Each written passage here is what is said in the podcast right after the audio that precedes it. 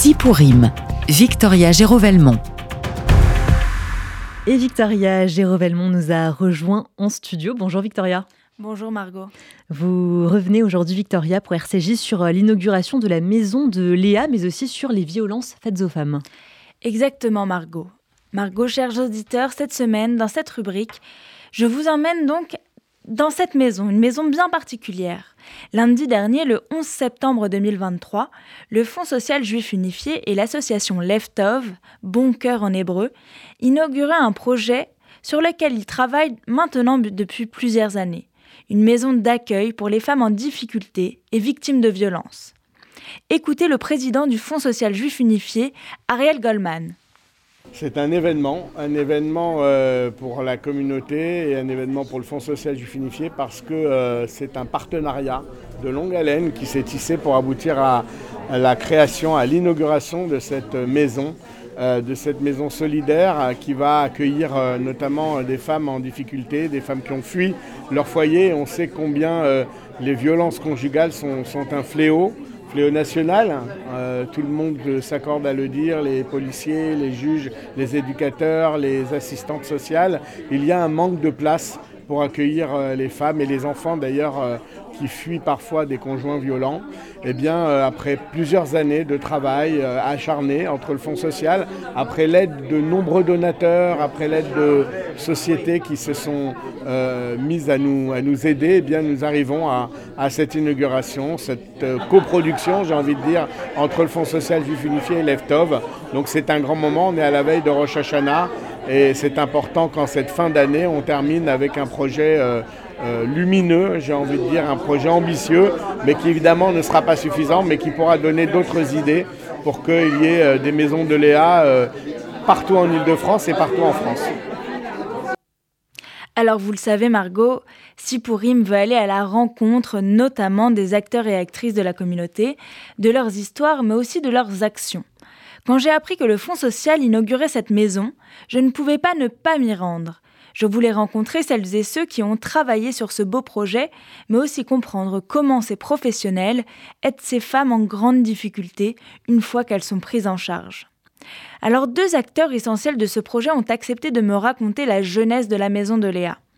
D'abord, nous allons écouter Mendy. Mendy Attal est le président de l'association Leftov, qui a géré pendant des années, cinq ans, avec lui et d'autres militants, euh, ce projet. Parmi eux, Bertino, Ruben Darmon, David Bismuth ou encore une femme très importante, Carole Bensenior, à qui il dédie ce projet. Écoutez-le. Je suis Mendy Attal, euh, donc j'ai créé Leftov avec euh, Nathalie Boukris et Freddy Boukris il y a plus de 20 ans. Euh, à la base, c'était un petit petite association euh, commune, euh, on va dire presque d'un village, euh, une petite ville de Chevilly-la-Rue, qui est bientôt on aura une on aura une station de métro euh, Chevilly-la-Rue, mais à l'époque euh, c'est pas très connu. Et puis petit à petit l'association s'est développée. Aujourd'hui, on, on, on, essaye de gérer 25 projets euh, des colis alimentaires jusqu'à euh, le, Lève Park, jusqu'à euh, les, les, vacances. voilà, donc on a on a à peu près 300 familles à peu près qu'on accompagne toute l'année et on essaye de leur apporter tout ce qu'il faut au, au, cours de l'année pour, pour leur amener le nécessaire et un peu plus. Voilà. Pourquoi la maison de Léa? On ne sait pas en fait. on, a cherché un nom et puis ce nom-là est, sorti. Euh, donc euh, ce projet-là est né euh, à la suite d'une réflexion. On voulait créer des logements, pour les jeunes mariés. Et quand on a été en parler avec le FSJU, puisqu'on est, assez proche du FSJU, Sandrine Zena, elle nous a dit ce qui est important aujourd'hui, c'est euh, un immeuble pour femmes battues. Et au début, on a été, on a été surpris euh, en disant ça existe dans la communauté. D'ailleurs, souvent, on me, on me fait cette remarque aujourd'hui. Elle m'a dit oui, tu n'imagines pas, etc. Donc, on a discuté, réfléchi, on a décidé de, euh, voilà, de, de, de, partir dans l'aventure.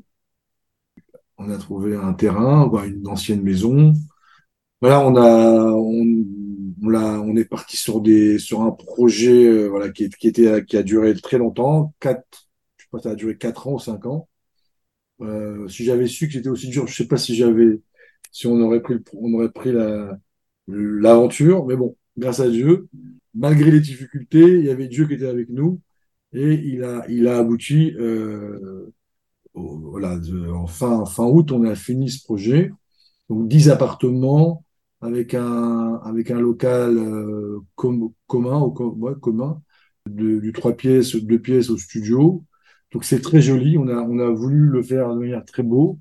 Donc c'est pas un mot. Tous ceux qui le visitent sont euh, maintenant sur le sujet lui-même. Euh, quand euh, une des choses qui m'a surpris, c'est qu'on m'a dit vous êtes courageux, vous en tant que religieux, de de faire un projet comme ça. Alors, je ne comprends pas pourquoi, mais on me l'a dit deux, trois fois, donc c'est une réalité, c'est que c'est un sujet un peu tabou. Et et pour autant, on sait que même dans la loi juive, moi même dans la loi juive, c'est très c'est intolérable, c'est inacceptable. Et je dirais que il y a la violence euh, globale. Et là c'est une, double violence parce que l'homme et la femme euh, sont faits pour être et sont intimes. C'est un c'est euh, le corps l'homme et la femme c'est un seul corps en fait. C'est que la femme elle laisse l'homme devenir une part d'elle-même et vice versa donc on se méfie pas de soi-même et quand l'homme qui est une part de soi se transforme en, destructeur, c'est monstrueux. Parce que tout d'un coup, c'est comme une violence qui, est en nous. Il, nous connaît, il connaît nos faiblesses, on s'est donné à lui, etc. Et donc, c'est une double violence. On a honte, il y a toute la vie qui s'écroule, c'est l'amour de sa vie. Et, je pense que c'est dramatique. En plus, c'est des violences qui amènent souvent à la mort. Donc, je trouve que c'est un projet euh, essentiel. Quand on rencontre les gens qui ont vécu ça, ou, les proches Là, on a, on avait, on a reçu, euh, euh, comment elle s'appelle, une, écrivaine euh, à la maison de Léa hier.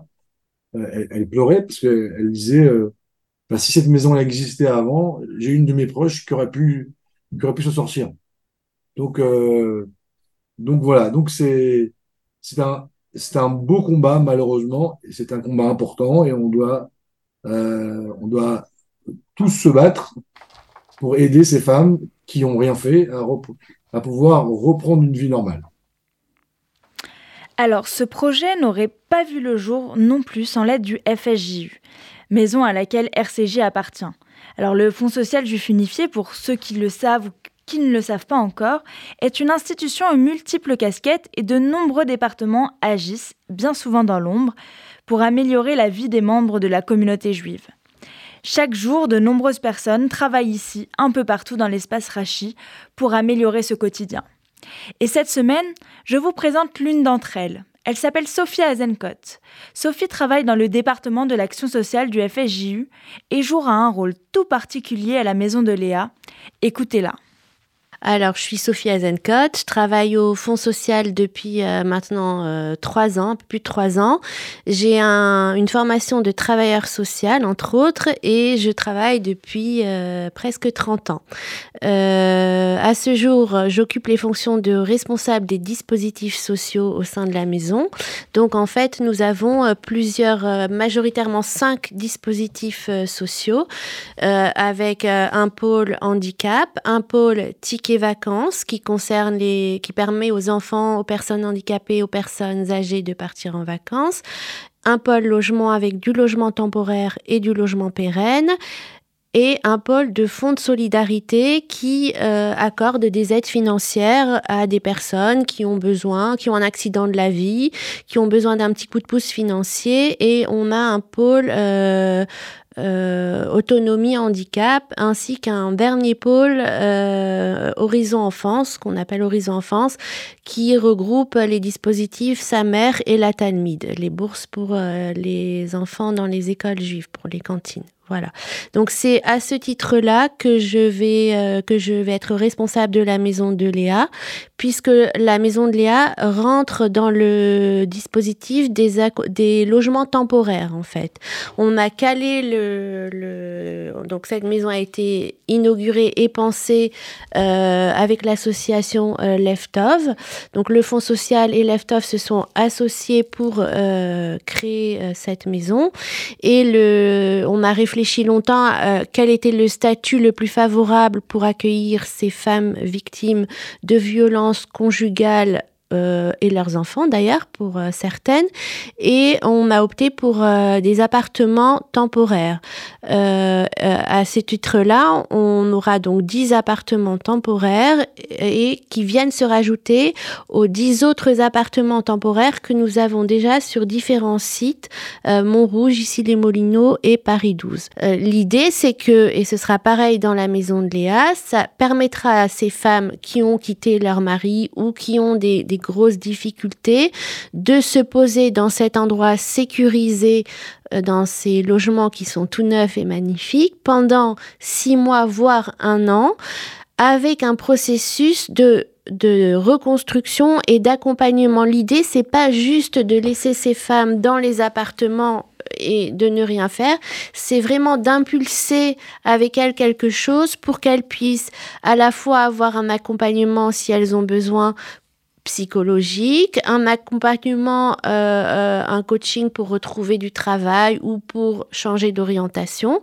un accompagnement, euh, un accompagnement tout simplement social, un accompagnement à l'aide dans les démarches administratives parce que parfois certaines femmes qui euh, se retrouvent seules avec des enfants font face à de grosses difficultés administratives, ne serait-ce que pour récupérer et ouvrir les droits auxquels elles ont le droit. Bien souvent, c'est des femmes qui n'ont pas travaillé ou très peu travaillé, surtout dans certains milieux. Donc en fait, c'est l'idée, c'est que, que les femmes puissent trouver un, un, havre de paix, se poser, euh, ne pas se soucier de, du logement et puis en même temps euh, effectuer, leur donner cette impulsion pour l'avenir et pour un, nouveau départ dans, une nouvelle vie, mais armée, armée avec euh, ce qu'il faut pour euh, ben, finalement que comme chacun, euh, chaque, euh, chaque personne puisse euh, vivre une vie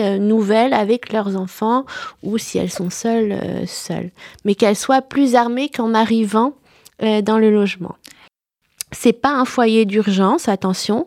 C'est c'est pas des femmes.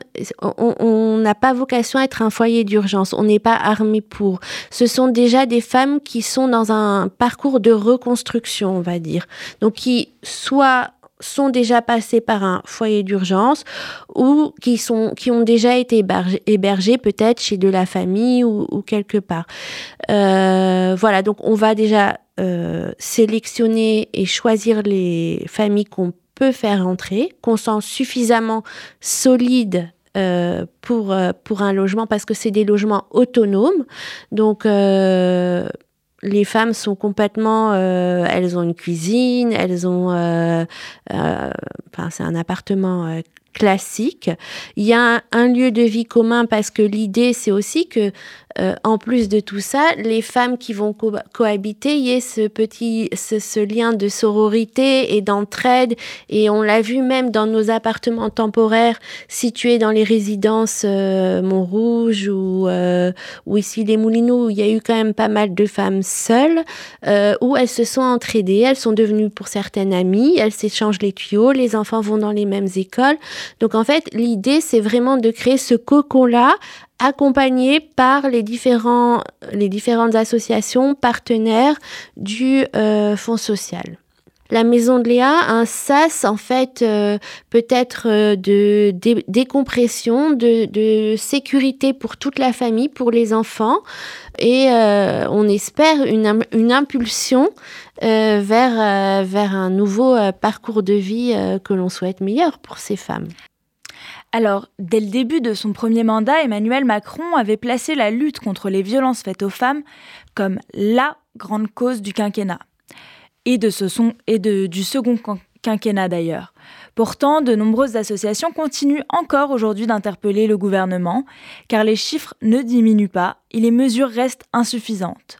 À ce jour, nous dénombrons 93 féminicides depuis le début de l'année 2023. Déjà, il faut savoir que euh, les violences euh, faites aux femmes, c'est vraiment la cause euh, nationale, je crois, qui préoccupe euh, euh, beaucoup, euh, qui mobilise l'actualité. Il faut quand même rappeler que à date, c'est-à-dire début septembre, il y a déjà eu 78 féminicides. la communauté juive est complètement calée. Alors, je ne parle pas de féminicide, mais sur les problématiques de de la communauté Hein. Euh, Jusqu'à présent, il y avait quand même une certaine frilosité de certains à euh, évoquer ces sujets-là quelques associations, comme Noah osé le dire, comme euh, d'autres associations, parlaient de ces femmes victimes de violences. Ça peut être des violences psychologiques, ça peut être des violences économiques, ça peut être des violences euh, physiques. Et il faut pas oublier que les enfants sont aussi les victimes euh, de ces violences-là. Et en fait, depuis le Covid, on a vu pendant le Covid une explosion de ces violences euh, intrafamiliales. Donc j'ai envie de dire quelque part, la communauté n'a peut-être plus pu fermer les yeux là-dessus. Alors, euh, les, les violences touchent tous les milieux, absolument tous les milieux, euh, les milieux bourgeois, les milieux populaires les milieux ultra euh, orthodoxes. Il y a des milieux où la parole est peut-être plus simple, il y a d'autres milieux où la parole est étouffée ou simplement les femmes ne peuvent pas parler parce que ce serait aussi euh, s'excommunier quelque part de, de, d'une communauté euh, très conservatrice. Il nous est arrivé à plusieurs reprises d'avoir des appels de femmes euh, ultra ultra orthodoxes qui disaient mais je suis euh, j'ai le souvenir d'une femme qui m'expliquait sans en ne me donnant que son prénom je, je suis victime de vraiment de graves violences mais je ne peux pas parler parce que de toute façon je n'ai pas où aller et, et, et ça ne se fait pas on ne m'écouterait pas euh, il y a eu pendant un temps aussi euh, cette euh, idée que bah, la femme doit un petit peu porter le, ce qu'on appelle le shalom bayit, c'est-à-dire que certains minimisaient peut-être les violences faites sur ces femmes en disant mais oui mais il la frappe pas. Mais en fait les, les femmes qui sont victimes de violences ne sont pas simplement victimes de coups. ça peut être une violence euh, verbale, psychologique, euh, euh, une violence aussi économique parce que souvent elles ne travaillent pas et sont dépendantes en fait d'un salaire ou de d'allocations gérées par par le mari ou le conjoint. Donc voilà, ce lieu-là en fait, c'est aussi de dire bien maintenant on a un endroit où on peut accueillir toutes ces femmes euh, vous pouvez venir vous réfugier chez nous et nous on saura aussi euh, peut-être maintenir une vie juive. Alors euh, c'est c'est pas du tout enfin ce sera un lieu juif. À chacun de s'approprier comment il voudra le le faire vivre. le faire vivre. Voilà. Bah, merci beaucoup Sophie. Merci à vous voilà Margot, euh, ce petit reportage sur la maison de Léa. J'espère que toutes ces femmes qui passeront par cette maison auront la possibilité de se reconstruire sainement, bien accompagnées, et qu'elles pourront euh, commencer une nouvelle étape de leur vie euh, plus heureuse.